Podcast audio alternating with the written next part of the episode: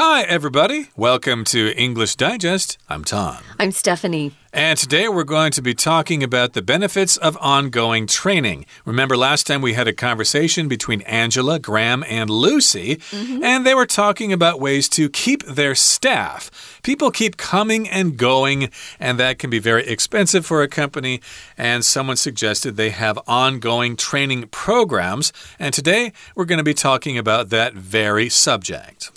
We sure are. So, what are the benefits of ongoing training? Where you've had a job for a while, but if you want to learn something new, your, your company offers either a training course um, off site maybe they have you sign up for a college course, or um, maybe there is a special uh, course in computer science or something that they're willing to pay for. Um, they usually don't let you take off from work. You'll have to do it in your own time, but it's nice to have a company that offers to pay for the course. Sometimes, though, um, they'll have internal training where they'll ask somebody, maybe who already works there, who's experienced, to teach a course or two, or they could bring somebody in from outside, but just have the class internally. And usually that's done during working hours, which is good too. But I found some people would think, oh, that's great. Um, you know, I don't have to do my work. But what happens is if you're in a training course during work hours, then you just have more work waiting for you once it finishes. Mm. So um, I'd rather actually do training outside of work. Okay, so if you are the boss of a company and you're mm -hmm. tired of uh, uh, high turnover rates uh, in your company for employees, then today's lesson may be just for you. We're talking about the benefits or good points of ongoing training. Let's now listen to the entire article read from top to bottom. When someone starts a new job, they usually get training in all the skills they need to fulfill their job responsibilities. However, training shouldn't stop there. Companies should continually train their employees. This is beneficial for numerous reasons. For one thing, it will improve employees' performance, productivity, and morale. Building up workers' skills means they can work more effectively and efficiently. Moreover, they'll feel more confident in their own abilities and more willing to take on new challenges, knowing that they'll be fully supported. Finally, Training employees makes them feel valued and happy. Motivated workers are the best resource a company can have. A company composed of contented employees can also avoid becoming a revolving door workplace where new hires arrive and move on in rapid succession. Such companies aren't stable, and if they get a reputation for being this kind of place, they'll have trouble recruiting and keeping talented staff.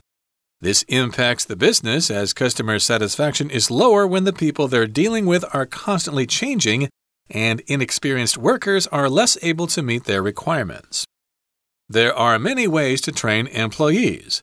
Group workshops are a great way to share ideas and expertise, while one on one sessions allow individuals to focus on a particular skill set. What's more, there are many online training programs that can help employees develop. No matter which method is used, regular training will create an efficient and happy work environment and make a business more profitable as a result. Okay, folks, let's dive in. So, when someone starts a new job, they usually get training that we call onboarding. Onboarding is one word on and it's they're not separated. Onboarding, uh, it's the term that everybody uses in consulting. Uh, onboarding is when you get a brand new employee and they go through at least a week of just training, mm. and it costs the company a lot of money. First of all, that new employee isn't doing any work that can help bring money into the company, but they want to get you oriented. Sometimes they'll have an orientation uh, training that just lets you know where things things are, but onboarding is more extensive and it usually lasts a lot longer. So, when someone starts a new job, usually they do get some training in the skills they need to fulfill their job responsibilities. Uh, maybe you out there who are listening have some experience with that. I think most of us who've been working for a while do. Uh, indeed. So you're going to have a combination of skills that you already have and some skills that you lack. and they'll train you with the things you need to know. Of course, if you already have those skills and you're going to work for a company and you don't need training, maybe you'll get bored rather quickly. Of course, lots of people not only want the salary, but they want to learn things in the process. So, yes, you're going to undergo some training to get the new skills that you need to fulfill your responsibilities on the job. However, training shouldn't stop there. Companies should continually train their employees. This is beneficial for numerous reasons. So, yes, you shouldn't only have the onboarding training, the initial training. Uh, you should have training later on, and that is ongoing training and you should continually train your employees uh, through the future. So, yeah, don't just train them once, be prepared to give them new training sessions later on as well. Right. So that would be the ongoing training, something that continues even after they've been there for a while. So it says here, at least in our article, our author says that companies should continually train their employees. Continually means just doing something uh, without a big stop um, after one course is over, that they're constantly doing some sort of training. Now, this is beneficial for numerous reasons. If it's beneficial, it's favorable to you, it offers you some advantages, and it probably helps you become a better, more effective employee. Uh, indeed. So, for one thing, it will improve employees' performance, productivity, and morale. Now, notice I said productivity. I believe when I read the article, I said productivity. I say productivity. Okay, that's mm. probably the more common usage mm. of this word, or pronunciation, I should say. Yeah. But uh, you will hear people say productivity because it's got the word product in mm -hmm. there. I want to go buy some products at the grocery store. Nobody would go in there and say, I want to buy some products here. No, everyone says products, but productivity can also be read productivity. Mm -hmm. And yes, indeed, you want to improve your performance and your productivity, which refers to how well you can produce things, how well you can get things done for the company and help the company make money. Yeah, some employees are very productive. They get a lot done in the time that they're there at work. And then there are others that are just surfing the internet and wasting time on their phone. Mm. Uh, I know a lot of companies here in Taiwan have blocked the internet. You except, can do that? Oh, yeah. Except for a few um, uh, different websites that they consider to be needful for that particular company. I'm thinking of an insurance company right now. I was training someone at an insurance company, and she couldn't even get to Google. Oh, no. So it was frustrating, I must say, because sometimes you need the internet just to check on things quickly. But too many people are wasting time at work. Don't be one of those people. First, you can't feel good about yourself. You're wasting, uh, you're wasting your company's time. You're not being honest with a good day's work, and you end up not liking yourself ultimately. So try to be productive. And uh, Uh, they're also trying to improve people's morale, how people feel about that particular company. Your morale includes your confidence about what you're doing, your enthusiasm, and maybe even the discipline uh, that is required there at that company. Sometimes morale can really be bad when your company has to lay off people. Uh, maybe the economy's bad, and you notice that 10% of your uh, former employees or former coworkers are now gone. Um, it, it's bad for morale. Everybody has to work harder when other people are laid off.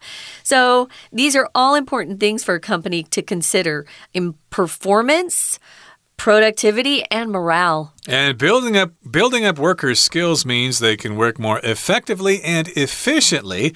So yes, if you build up their skills, if you increase the, their skills in performance, productivity and morale, then they can be more effective on the job and they can be more efficient. Effectively, of course, is the adverb. Efficiently is also an adverb, but uh, to be effective means to actually get things done using less time and being more productive.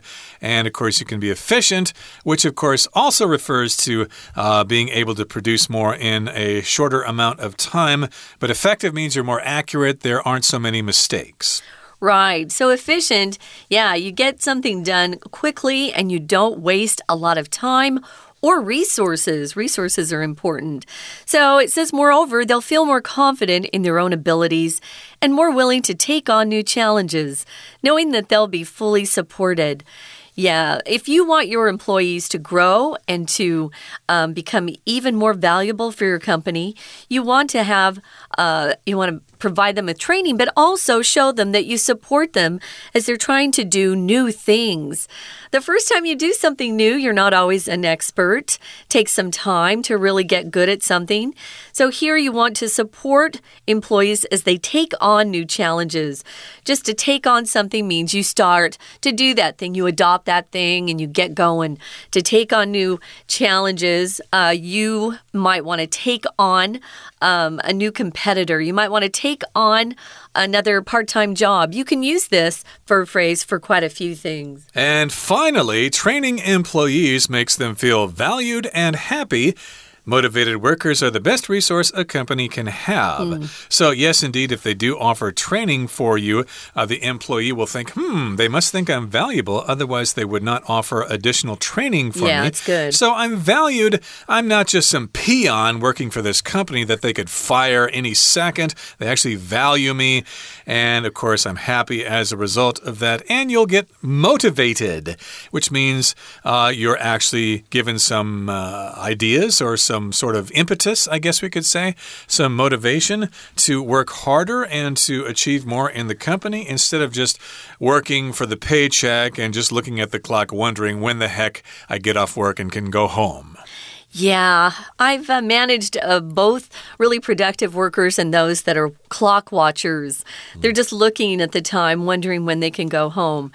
And when you have that kind of employee, wow, it's not a good feeling in your department. So, yeah, if you can help those employees feel more valued, they'll actually be more, uh, not aggressive, but uh, motivated, motivated, proactive, proactive. We had a great guy in the mailroom in New York City, and he didn't have a lot of education. He graduated from high school, but he actually was so proactive. He came up with this new system to distribute packages that saved a lot of time.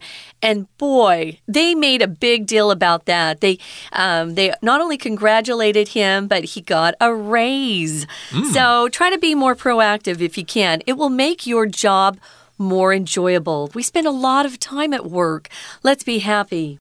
Indeed, and we'll be motivated and we'll feel valued and we'll be happy, and we can be considered a resource for the company and not just somebody who's getting a paycheck. Now, a company composed of contented employees can also avoid becoming a revolving door workplace where new hires arrive and move on in rapid succession. So if you're contented, that means you're happy, uh, you're not sad, you're pretty much satisfied with what you're doing. And therefore, if this company has employees who are content or contented, they mean the same thing, uh, then the company can avoid becoming a revolving door workplace. Uh, you have to imagine a revolving door. Some uh, hotels have them, uh, the door is spinning, and it just means people go in and go out at the same time. So if you're a revolving door company, it just means you can't really keep your employees working there for a long period of time. Yeah, there are quite a few uh, companies out there like that. A lot of fast food uh, companies don't have employees that stay very long. It's a revolving door. Uh, my first job, I worked at a department store selling clothes. I was 16. Uh, that's the kind of place where there's a revolving door. People don't stay for too long because the wage is kind of low and you're standing around. So, yeah, you don't want to be one of those companies. Uh, you don't want your employees to move on in rapid succession. Succession just means one thing happening right after the other. So that's not the kind of company you want to build because they're they aren't stable.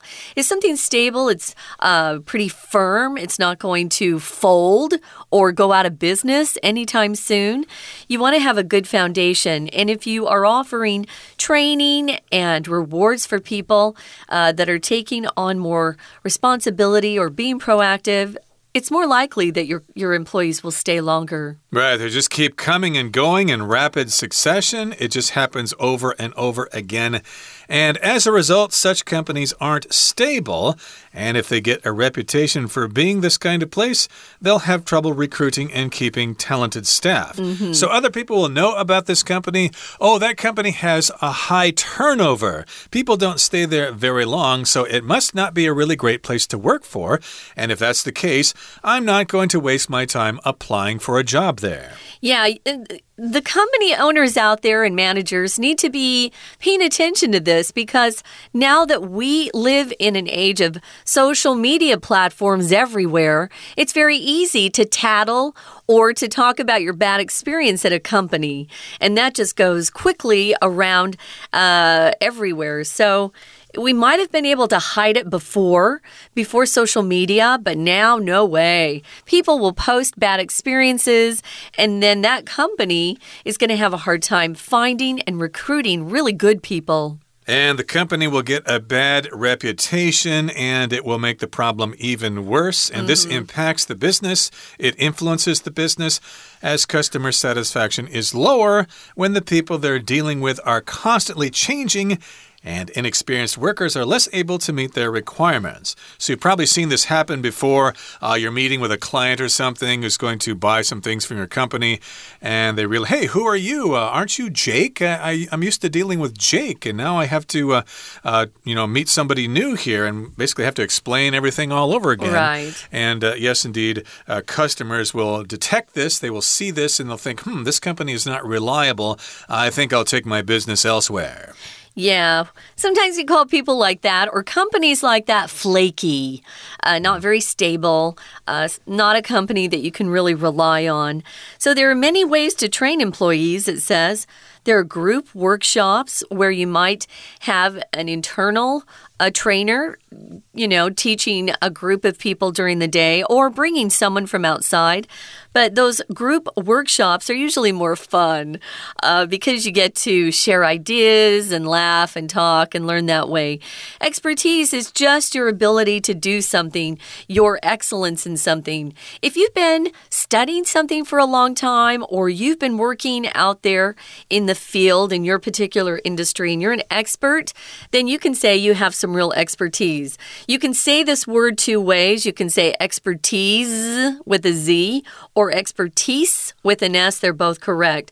You're just an expert. You have a lot of knowledge and skill in a particular field. Right, and of course, you get these workshops together. All these people are there together and they can share their ideas and you can learn from each other. And then also, we have one on one sessions, which allow individuals to focus on a particular skill set. So it kind of depends on how the training is presented. Uh, you can have group workshops where everybody gets together and they share ideas and they share their expertise. But then you might have one on one sessions where they have a trainer talking to one employee at the time. Uh, the company, of course, needs to determine which method is the best way to do this. A session, of course, refers refers to when something happens. Uh, in this particular case, it would be like a training class when everybody gets together for, oh, what, two hours or something like that, mm -hmm. uh, later in the afternoon or something. That would be a training session. Right. Maybe you joined a gym and you want to uh, have a coach for a while to teach you how best to lift weights. You might buy some sessions with that particular coach. So it's just one continuous um, period of time where you're meeting about something. So, a session, yeah. So, that's one thing you can do. Be careful not to use uh, one at one or one to one. We say one on one sessions. I, I see a lot of different variations on that, but we say one on one. and it does allow individuals to learn more if you're just with one other person. It's probably not as fun, but it's probably a better use of time if you're short on time. And what's more, or in addition, there are many online training programs that can help employees develop. So if your company is not offering these sessions, or if they don't have the money, they may have them online. Uh, they have like a Zoom meeting or something like that. Or you can probably check out other uh, videos on YouTube or something that trains you on how to do certain things. Uh, it's not put on by your company, but uh, the information is related. And yes, indeed, if you're proactive, you could do that yourself to pick up some new skills and apply them to the job, get promoted, and increase your salary. There are a lot of free training.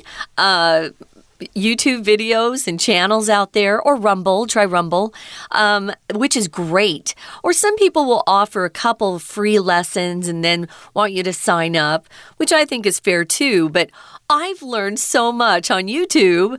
I learned how to edit uh, music scores just by going to a guy's YouTube channel, and everything he he uh, put up there was free. So there are a lot of people willing to share what they know online. So you might want to check that out yourself. There's a lot of information out there, and some of those uh, YouTube channels are sponsored, and that's how they make their money. So, right. in a lot of cases, they're willing to give you all that stuff for free because they already have a source of money from their sponsors. They don't need to charge you anything. So, indeed, uh, these are different ways to improve your skills, and no matter which method is used, regular training will create an efficient and happy work environment and make a business more profitable as a result. So, yes, indeed, you've got all sorts of different choices here, no matter which method you use. Regular training or ongoing training will make you happy and efficient, and the environment will have some great morale. And as a result, the company will be more profitable, and the boss will be really happy and might increase your year end bonus as a result. Ooh, and wouldn't that be wonderful? Okay, guys, right now we're going to listen to our Chinese teacher and then we'll be back to have a discussion. Hello everyone，我是派老师。今天讲解的是夏季合刊 Unit Seven: The Benefits of Ongoing Training。今天这一课是多一单元第二天课程。前一天的课程内容其实是会议当中的对话。 那 Angela 一开始就说明召开会议的目的，希望大家一起讨论如何降低公司的离职率 （turnover rate）。Their company has a high turnover rate。他们发现 there's a consistent reason for leaving the company。原来这些离职的员工通常都有一个共同的原因：people felt there wasn't enough opportunity for them to develop their professional skills。他们找到了问题。发现很多人都觉得在这里没有办法发展自己的专业技能，想到的解决方案就是筹办 ongoing training for current employees in a wide range of areas。所以他们希望能够在不同领域开设课程，让现有的员工提升自己的专业技能。好，那接下来我们来看这篇文章，就是具体上他们打算怎么做，可以怎么做。好，我们看到第一段，When someone starts a new job, they usually get training on all the skills they need to fulfill their job responsibilities。好，请同学特别画起来的是 fulfill their job responsibilities。那我们知道说到公司工作，每个人都有自己负责的业务。 好，这是 job responsibilities，个人所负责的业务。那你要去执行、去完成，就是 fulfill your job responsibilities。好，那再接着，However, training shouldn't stop there. Companies should continually train their employees. 那员工训练不应该只有在一开始的时候进行而已，要持续的进行。持续进行的话，this is beneficial for numerous reasons。这一段 我们可以看到最后一句呢，其实就是这整篇文章的 thesis statement，因为它接下来就要告诉我们说，像这样子持续的教育训练有哪些好处。那下面呢，就是一点一点的跟我们说明有哪些好处。For one thing，所以开始提出第一点的好处，it will improve employees' performance, productivity and morale。好，原来啊，这有助于提供。提升员工他们的绩效表现啊，生产力，还有呢就是士气。后面呢，作者就继续说明了，让员工的技能可以提升的话，他们到时候工作就会更有效率。They will work more effectively and efficiently。那此外，moreover，还有一点。还用 moreover 把这些不同的好处呢串联起来，they'll feel more confident in their own abilities and more willing to take on new challenges。请同学把 take on new challenges 画起来。我们说接受挑战，take on challenges。好，那这些员工呢，他们就会知道说自己其实在与公司里面呢是有支持的力量的，they'll be fully supported。那最后呢，关于这种所谓的提升员工的表现、绩效还有生产力，这里 作者还做了一点说明。Finally, training employees make them feel valued. 员工会觉得自己是受到重视的，feel valued and happy.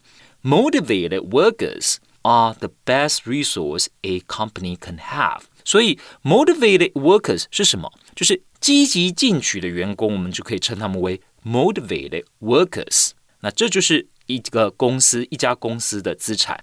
在接下来，我们看到下一段，a company composed of contented employees can also avoid becoming a revolving door workplace。请同学把这个 a revolving door workplace 画起来，这当然也是一种比喻的说法，意思就是人来又人出去，好像呢留不住人一样。那在这样子的公司里面，where 他用了一个关系副词，new hires arrive and move on in rapid succession。虽然是关系副词所引导的子句，但其实就像在说明什么叫做 a revolving door workplace。新进的人，new hires 就是新进的员工，他们来了，那之后呢，很快的又会在离开去别的公司。Such companies aren't stable, and if they get a reputation for being this kind of place, they'll have trouble recruiting and keeping talented staff. 那假设日子久了，这家公司的名声变成就像这种地方，之后呢就会有麻烦。什么样的麻烦呢？找不到人，they'll have trouble recruiting。 而且还有另外一个问题，keeping talented staff，人才也留不住。好啦，那接着呢，这当然会影响到整家公司的营运嘛。所以我们也知道说，inexperienced workers are less able to meet their requirements，因为有经验的都一直走，那留下来的好像经验都不足，那这样子的员工结构，当然就很难达成公司也好或者客户也好的要求了。那最后这一段提到，there are many ways to train employees。其实要训练员工的方式很多啊。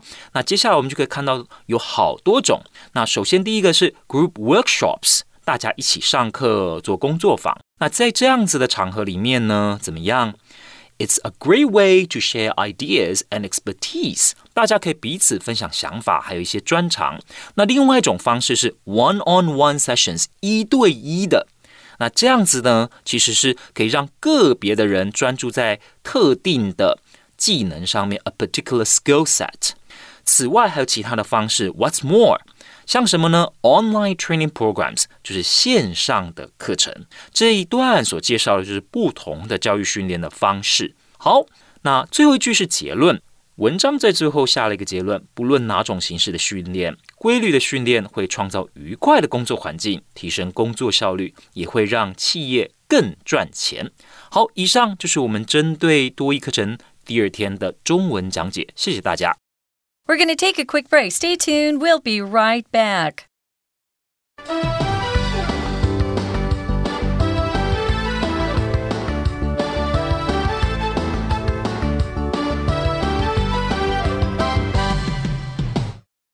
Time now for our discussion questions. Here's the first one Which of these reasons for ongoing training do you think is the most important and why?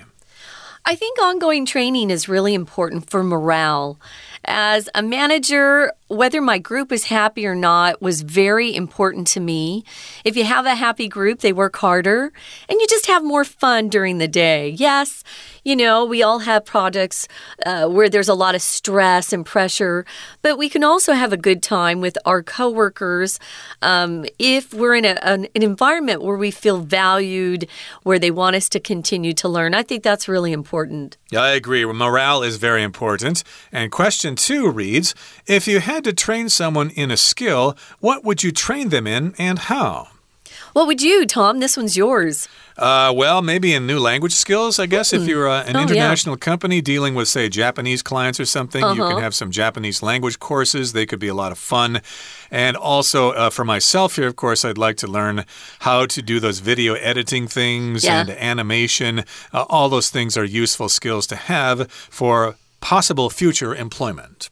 And we wish all of you the best in luck in finding a good job in the future and making lots of money. And that brings us to the end of our program for today. Thanks for listening, and please join us again next time. From all of us here at English Digest, I'm Tom. I'm Stephanie. Goodbye. Bye.